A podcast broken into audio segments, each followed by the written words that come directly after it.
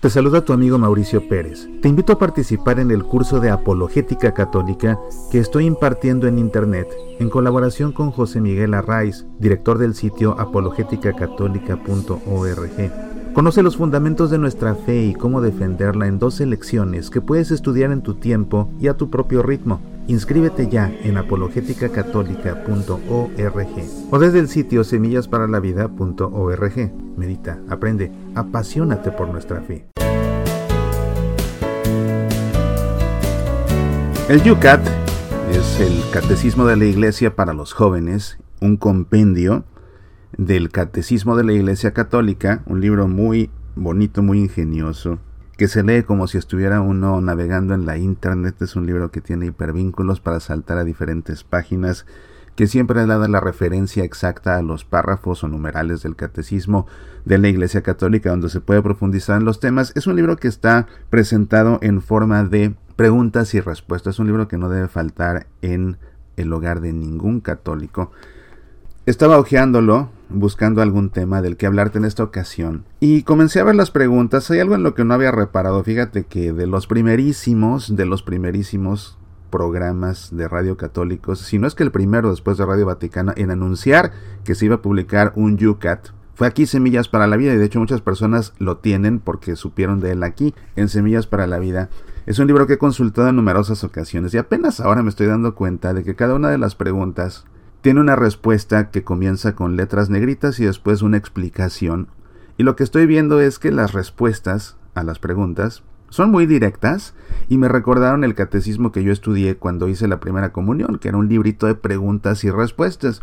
Entonces se me ocurrió que podíamos hacer una serie especial, una serie yo creo que semanal, en la que podamos ir leyendo una por una las preguntas del Yucat y simplemente dar lectura a su respuesta, no a la explicación, simplemente a su respuesta. Creo que eso ya de suyo es un ejercicio catequético muy favorable para muchas personas que con esto conocerán lo esencial de nuestra fe católica y por supuesto ya el que quiera profundizar, o bien que se haga de un Yucat o bien que profundice en el catecismo de la Iglesia Católica. Y así quisiera comenzar en esta ocasión leyendo preguntas hasta donde el tiempo de esta emisión nos alcance de la primera parte del catecismo que nos habla acerca de lo que creemos. Recuerda que el catecismo de la Iglesia Católica está dividida en cuatro partes, lo que creemos, lo que celebramos, lo que vivimos y lo que rezamos. Lo que creemos es un desarrollo del credo, lo que celebramos es la explicación de los sacramentos, lo que vivimos es la explicación de los mandamientos y finalmente lo que oramos es la explicación del Padre nuestro, además de que contiene un buen tratado sobre la oración y la espiritualidad. Vamos pues a comenzar con preguntas, las primeras preguntas, vamos una por una, así como las presenta el Yucat de esta primera parte que habla acerca de lo que creemos. Primera sección, ¿por qué podemos creer? ¿Para qué estamos en la tierra? Estamos en la tierra para conocer y amar a Dios, para hacer el bien según su voluntad y para un día ir al cielo. ¿Por qué nos creó Dios? Dios nos creó por un amor libre y desinteresado. Capítulo primero. El hombre es capaz de Dios. ¿Por qué buscamos a Dios? Dios ha puesto en nuestro corazón el deseo de buscarle y encontrarle. San Agustín dice, nos hiciste, Señor, para ti, y nuestro corazón esté inquieto hasta que descanse en ti. Este deseo y búsqueda de Dios lo denominamos religión. ¿Podemos conocer la existencia de Dios mediante la razón? Sí, la razón humana puede conocer a Dios con certeza. ¿Por qué entonces los hombres niegan a Dios si pueden conocerlo mediante la razón? Conocer al Dios invisible es un gran reto para el espíritu humano Muchos se acobardan ante Él. Otros no quieren conocer a Dios porque ello supondría tener que cambiar su vida. Quien dice que la pregunta acerca de Dios carece de sentido porque no se puede resolver, se lo pone demasiado fácil.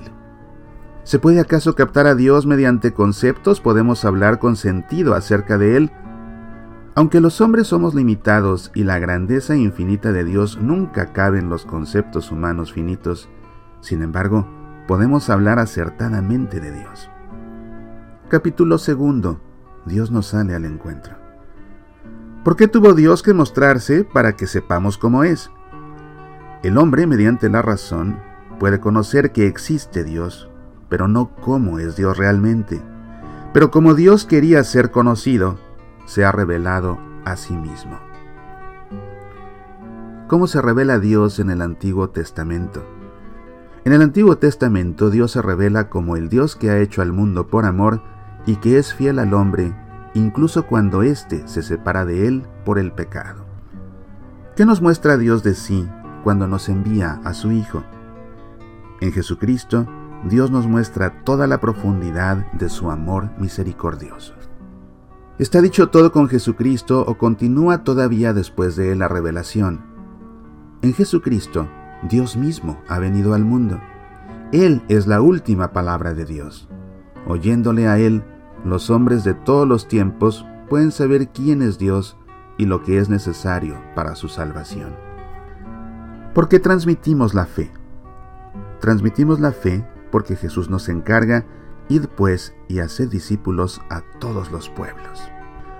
¿Cómo sabemos qué es lo que pertenece a la verdadera fe? La verdadera fe la encontramos en la Sagrada Escritura y en la tradición viva de la Iglesia. ¿Se puede equivocar la Iglesia en cuestiones de fe? La totalidad de los fieles no puede equivocarse en la fe, porque Jesús prometió a sus discípulos que les enviaría el Espíritu de la verdad, que los sostendría en la verdad. ¿Es verdadera la Sagrada Escritura? Los libros sagrados enseñan sólidamente, fielmente y sin error a la verdad, porque escritos por inspiración del Espíritu Santo, tienen a Dios como autor. ¿Cómo puede ser verdad la Sagrada Escritura si no todo lo que contiene es correcto? La Biblia no pretende transmitirnos precisión histórica ni conocimientos de ciencias naturales. Los autores eran además hijos de su tiempo, compartían las representaciones culturales de su entorno y en ocasiones estaban influidos por sus limitaciones. Pero todo lo que el hombre debe saber acerca de Dios y del camino de la salvación se encuentra con certeza infalible en la Sagrada Escritura. ¿Cómo se lee correctamente la Biblia? La Sagrada Escritura se lee correctamente en actitud orante, es decir, con la ayuda del Espíritu Santo, bajo cuya influencia se ha formado. Es la palabra de Dios y contiene la comunicación decisiva de Dios para nosotros. ¿Qué importancia tiene el Antiguo Testamento para los cristianos? En el Antiguo Testamento, Dios se muestra como creador y como quien conserva el mundo y es guía y educador de los hombres. También los libros del Antiguo Testamento son palabra de Dios y sagrada escritura. Sin el Antiguo Testamento no se puede comprender a Jesús. ¿Qué importancia tiene el Nuevo Testamento para los cristianos? En el Nuevo Testamento se completa la revelación de Dios. Los cuatro evangelios de Mateo, Marcos, Lucas y Juan son el corazón de la Sagrada Escritura y el tesoro más preciado de la Iglesia. En ellos se muestra el Hijo de Dios tal como es y nos sale al encuentro. En los Hechos de los Apóstoles aprendemos acerca de los inicios de la Iglesia y de la acción del Espíritu Santo. En las cartas apostólicas se pone la vida de los hombres en todos sus aspectos ante la luz de Cristo. En el Apocalipsis vemos anticipadamente el fin de los tiempos. ¿Qué función tiene la Sagrada Escritura en la Iglesia? La Iglesia saca su vida y su fuerza de la Sagrada Escritura. El tiempo se nos agota por hoy, hemos cubierto de las preguntas 1 a la 19. Continuaremos haciendo este ejercicio dando lectura a todas las preguntas y respuestas del Yucat la próxima semana. Soy Mauricio Pérez, estas son Semillas para la Vida.